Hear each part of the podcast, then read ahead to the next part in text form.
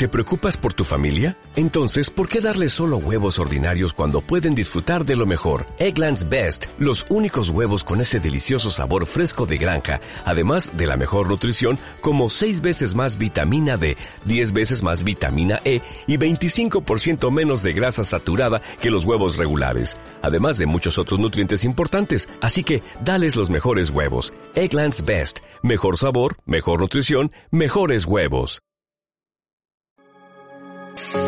Explorando la nutrición en Farmacia Comunitaria.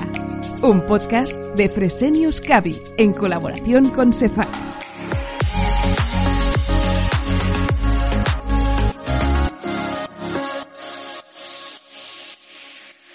Bienvenidos a Explorando la Nutrición en Farmacia Comunitaria, un podcast de Fresenius Cavi en colaboración con CEFAC, la Sociedad Española de Farmacia Clínica, Familiar y Comunitaria. En el podcast de hoy vamos a hablar de un tema que afecta a un gran número de personas, causando un deterioro en la calidad de vida y que está muy relacionado con el estado nutricional, las úlceras por presión. Para ello tenemos aquí a Marta Sala Climent, farmacéutica comunitaria en Lollería, Valencia, graduada en Nutrición Humana y Dietética y miembro del Grupo de Nutrición y Digestivo de CEFAC. Buenos días, Marta. Buenos días, Edu. Antes de nada, a ver, cuéntanos, ¿qué se entiende por úlceras por presión? Vale, pues eh, bueno, las úlceras por presión se entienden como áreas de la piel que se lesionan al permanecer en una misma posición durante demasiado tiempo. Un dato importante es que la mayoría de los pacientes que sufren estas úlceras suelen ser aquellos que están recluidos en una cama, utilizan sillas de ruedas o que no pueden cambiar de posición durante largos periodos de tiempo debemos tener en cuenta que el área más común donde se suele formar las úlceras son las zonas donde la piel está más cercana al hueso, como sería, por ejemplo, los tobillos, eh, los talones y las caderas. Estas úlceras se pueden clasificar en cuatro categorías y además existen otras dos que no, estarían dentro de estas cuatro. Como primera categoría encontraríamos pues, pacientes con piel intacta con enrojecimiento no blanqueable en un área localizada. Generalmente, como ya hemos dicho, esto se localiza en una prominencia ósea. Y además tenemos que tener presente que esta, esta, zona suele presentarse más caliente o más fría, o dolorosa, o firme o suave, siempre esto en comparación con el resto de la piel. En la categoría 2 aparece una pérdida de espesor parcial de la dermis y aquí ya tenemos una úlcera abierta. Es poco profunda, con un lecho de herida de color rojo rosado y es importante destacar pues, que este tipo de úlceras son superficiales y que se pueden presentar brillantes o secas sin hematomas ni lesiones en ningún tipo de tejido. En cuanto a la categoría 3, tendríamos pacientes que presenten pues ya una pérdida completa del tejido, donde podemos ver grasa subcutánea, pero no podremos ver ni hueso, ni tendones, ni músculo. Un dato importante es que los esfacelos, que son restos inflamatorios y necróticos de tejido, pueden estar presentes, aunque no ocultan la profundidad de la lesión, que depende siempre de la localización. Por ejemplo, aquellas úlceras que se encuentren en zonas como la oreja, el occipital o el maleolo, como no tienen tejido subcutáneo, pueden ser poco profundas. En cambio, si nos vamos a zonas con alta adiposidad, pueden ser extremadamente profundas. Sin embargo, como ya hemos dicho, no vamos a poder eh, palpar ni el hueso ni el tendón. Y por último, como última categoría, tendríamos la categoría 4, donde existe ya una pérdida total del espesor del tejido, con una exposición al hueso, al tendón o al músculo. En este caso, los, eh, esfacelos pueden estar presentes y a menudo incluyen cavitaciones y tunelizaciones. Sí que es verdad que aquí hay que destacar que la profundidad en estas úlceras puede también variar según la localización, pudiendo ser poco profundas en aquellas zonas eh, donde no hay tejido subcutáneo. Y además, este tipo de úlceras eh, puede extenderse a músculos o estructuras de soporte, como sería el tendón o la cápsula de la articulación, y nos pueden dar lugar a una osteomielitis o una osteitis. Y en este caso, sí que vamos a poder ver y palpar el hueso y el músculo. Claro, y además eh, en esta pregunta comentas también que hay dos tipos de úlceras que no están clasificadas dentro de las cuatro categorías. ¿Podrías hablarnos un poco de ellas? Claro. Eh, bueno, las primeras eh, son aquellas que llamamos úlceras sin categorizar o que tienen una profundidad desconocida. En estas existe una pérdida del espesor total de los tejidos, donde la profundidad real está completamente oscurecida, ya sea por esfacelos o por escaras en la herida. Una vez retiremos estos esfacelos o las escaras, se podrá determinar el tipo de categoría, que normalmente van a ser o de tipo 3 o de tipo 4. Y en cambio, eh, el otro tipo de úlceras sin categorizar eh, son las que entendemos como sospecha de lesión en un tejido profundo. Estas sí que se diferencian por ser áreas localizadas de color púrpura o marrón, de piel decolorada o incluso una ampolla llena de sangre, debido al daño eh, que, que se produce en los tejidos blandos subyacentes.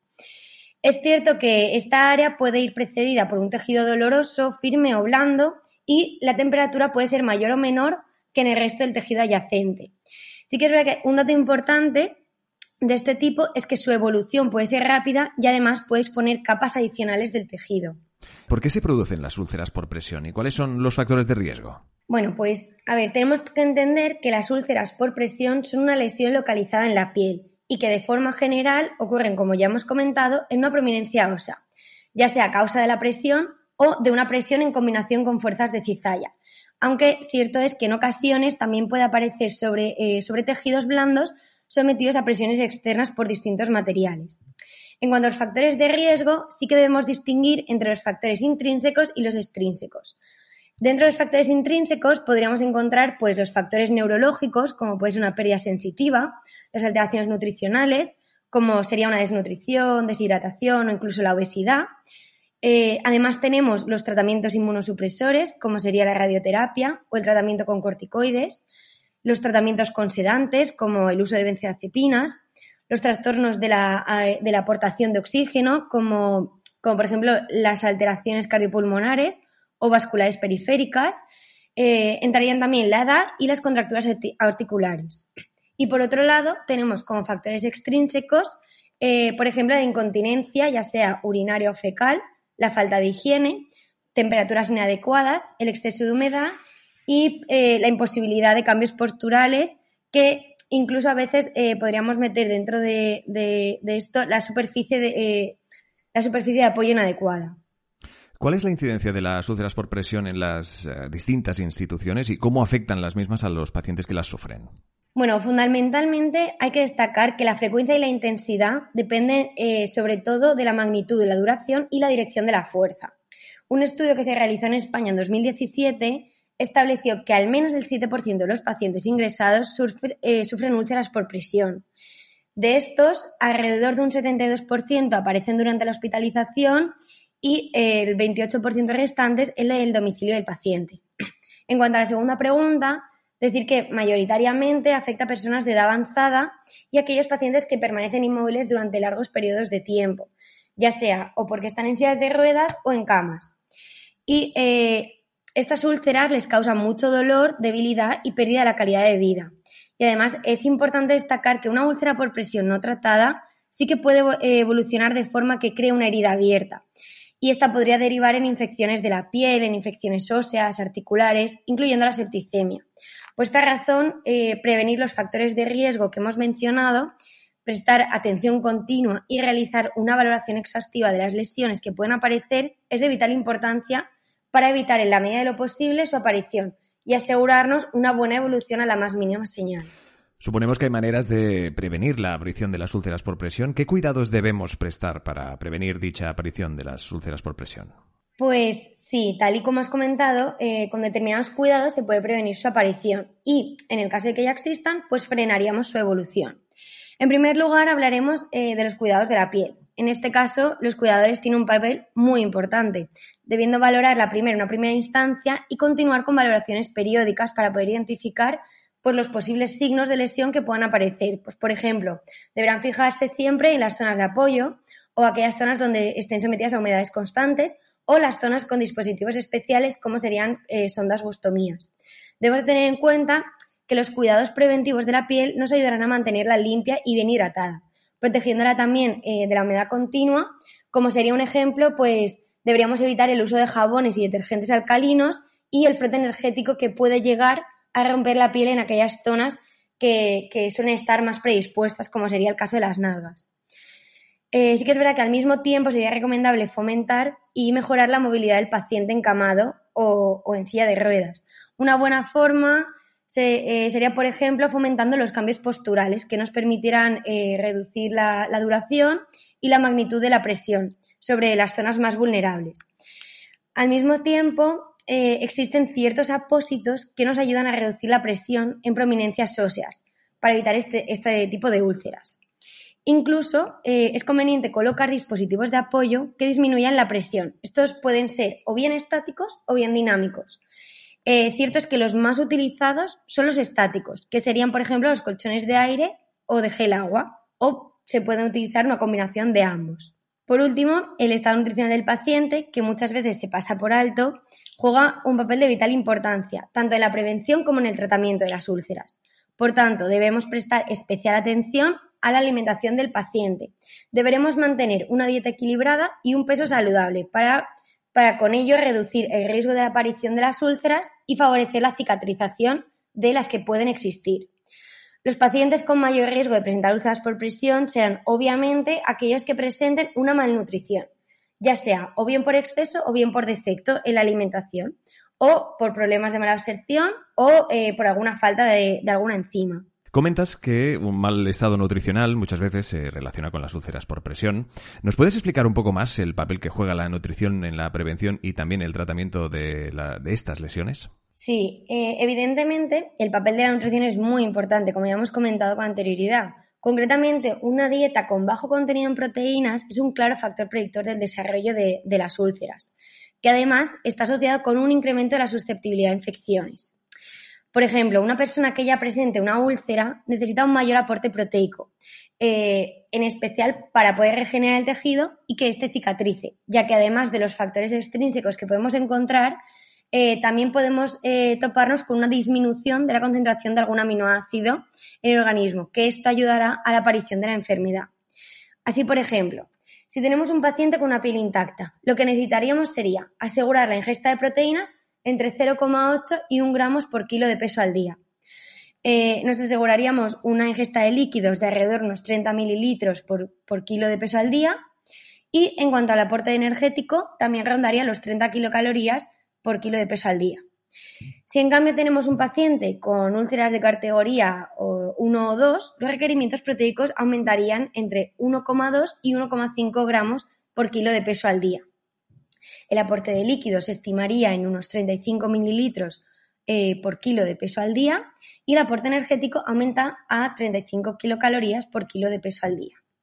Cuando nos encontramos ante un paciente que que presente ya úlceras mayores de las categorías 3 o 4, se requiere un aumento en proteínas de 1,5 hasta 2 gramos eh, por kilo de peso al día, un aumento de los líquidos de entre 35 y 40 mililitros por kilo de peso al día y un aumento calórico de 40 kilocalorías por kilo de peso al día. Eh, en el caso de llegar a una herida severa o, por ejemplo, heridas múltiples que no se cicatrizan, los requerimientos eh, proteicos llegarán a aumentar hasta 3 gramos por kilo de peso al día. Eh, la ingesta de líquidos se, rondará los 40 mililitros por kilo de peso al día y el aporte proteico podría ser igual o mayor a 40 kilocalorías por kilo de peso al día. Sí que es verdad que es muy importante destacar que estas aportaciones extra muchas veces no se pueden realizar con una alimentación normal y necesitarán, por tanto, una suplementación. Como profesionales podríamos recomendar una suplementación con proteínas, ya que va a ser el macronutriente más difícil de llegar a, los requerimientos. Y en, en caso de encontrarnos además ante un paciente que se encuentra en estado de desnutrición, pues sí que sería conveniente añadir también algún suplemento hipercalórico que le aporte energía, vitaminas, minerales e incluso aminoácidos, ya que algunas de ellas, como sería el ejemplo de la vitamina C, el zinc o la arginina, participan en el proceso de cicatrización y favorece la curación de estas úlceras. ¿Y cuál es el papel del farmacéutico comunitario en el ámbito de las úlceras por presión? Pues esta es una muy buena pregunta, ya que el papel del farmacéutico comunitario es de gran importancia y sobre todo se ha demostrado más que nunca durante esta pandemia por el COVID-19 durante la cual la farmacia comunitaria ha sido el establecimiento sanitario más accesible a la población para realizar este tipo de intervenciones. Sí que es verdad que a la farmacia acuden tanto los pacientes como los cuidadores o los familiares y es donde se retira la medicación u otros productos sanitarios que nos pueden hacer sospechar de la existencia de una úlcera por presión. Un ejemplo sería, por ejemplo, eh, los pañales, los apósitos o las bolsas de recogida. Por tanto, podríamos decir que es el lugar idóneo para detectar el riesgo de presentar úlceras por presión y realizar una muy buena intervención. Como profesionales sanitarios debemos saber distinguir qué úlceras por presión pueden provocar los diferentes dispositivos a utilizar e intentar, en la medida de lo posible, minimizar el daño ya provocado. Por ejemplo, En el caso de las vías, se debería aplicar eh, apósitos de protección con espumas o alginatos entre la piel e incluso dejar eh, un descanso de media hora entre las 4 y 6 horas de tratamiento. En pacientes con ostomías se debe movilizar el dispositivo para evitar la presión en los mismos puntos y cambiar el tamaño del dispositivo si fuese necesario. En el caso de los pacientes con sondas de temperatura, pues sería recomendable cambiarlas eh, de posición cada 3, 4 horas y como consejo para casi todos los dispositivos, pues eh, no deberíamos fijarlos directamente sobre la piel del paciente, sino que debemos utilizar dispositivos de fijación específicos. Eh, en el caso concreto de las úlceras por presión, la educación sanitaria puede prevenir males mayores muy importantes. Por ello, debemos aconsejar desde la farmacia comunitaria a los pacientes, a los cuidadores e incluso a los familiares las medidas higiénico-dietéticas sanitarias para prevenir la formación de las úlceras, insistiendo sobre todo en los siguientes puntos. Eh, en primer lugar, deberíamos evitar eh, el exceso de humedades en las zonas como ingles, axilas o zonas donde haya pliegues, que ya de por sí son zonas muy húmedas. Si fuese necesario, debería de indicarse eh, secantes para las zonas afectadas. En segundo lugar, si, no, si, no, hemos conseguido la prevención y por tanto ya ha aparecido la herida, pues habría que, que recomendar aplicar apósitos según las necesidades de absorción. Y podríamos emplear eh, productos barrera, como sería, por ejemplo, las cremas o las películas. Indicaríamos emolientes, como serían los aceites, las emulsiones o las leches con ácidos grasos hiperoxigenados. E incluso se podría llegar a recomendar algunas cremas hidratantes o pomadas para tratar las úlceras. Y por último, debemos insistir siempre en mantener una alimentación adecuada a la edad y al estado del paciente. En los casos de malnutrición, deberemos indicar suplementos nutricionales en función de las diferencias, de las deficiencias existentes, eh, que como ya has explicado en podcast anteriores, pueden ser o bien proteína sola, o bien suplementos hipercalóricos o hiperproteicos con vitaminas y minerales. Y bueno, eh, por último me gustaría añadir que estas intervenciones no se pueden realizar correctamente sin la formación adecuada y sin un abordaje multidisciplinar. Me gustaría destacar la implicación de SEFAC en este campo, con iniciativas tales como las emisiones de, esta serie de podcasts, que son fruto de la, de la colaboración de SEFAC con Fresenius Cavi y las guías que se publican desde los distintos grupos de trabajo que nos ayudan a estar actualizados de forma sencilla. Y bueno, muchas gracias a los oyentes y a Fresenius Cavi y a SEFAC por su invitación. Gracias a ti, Marta. En el podcast de hoy, como hemos podido escuchar en esta charla, hemos querido tratar un tema que afecta a un gran número de personas, como son las úlceras por presión, que causan pues este deterioro en la calidad de vida y que también está relacionado, como hemos explicado, en el estado nutricional. Para ello, pues hemos tenido aquí, nos ha acompañado Marta Sala Climent, farmacéutica comunitaria en Lollería, en Valencia, graduada en nutrición humana y dietética y miembro del grupo de nutrición y digestivo de SEFAC. Muchísimas gracias, Marta, por acompañarnos. A. En Fresenius Cavi nos impulsa el cuidado de la vida. Explorando la nutrición en farmacia comunitaria.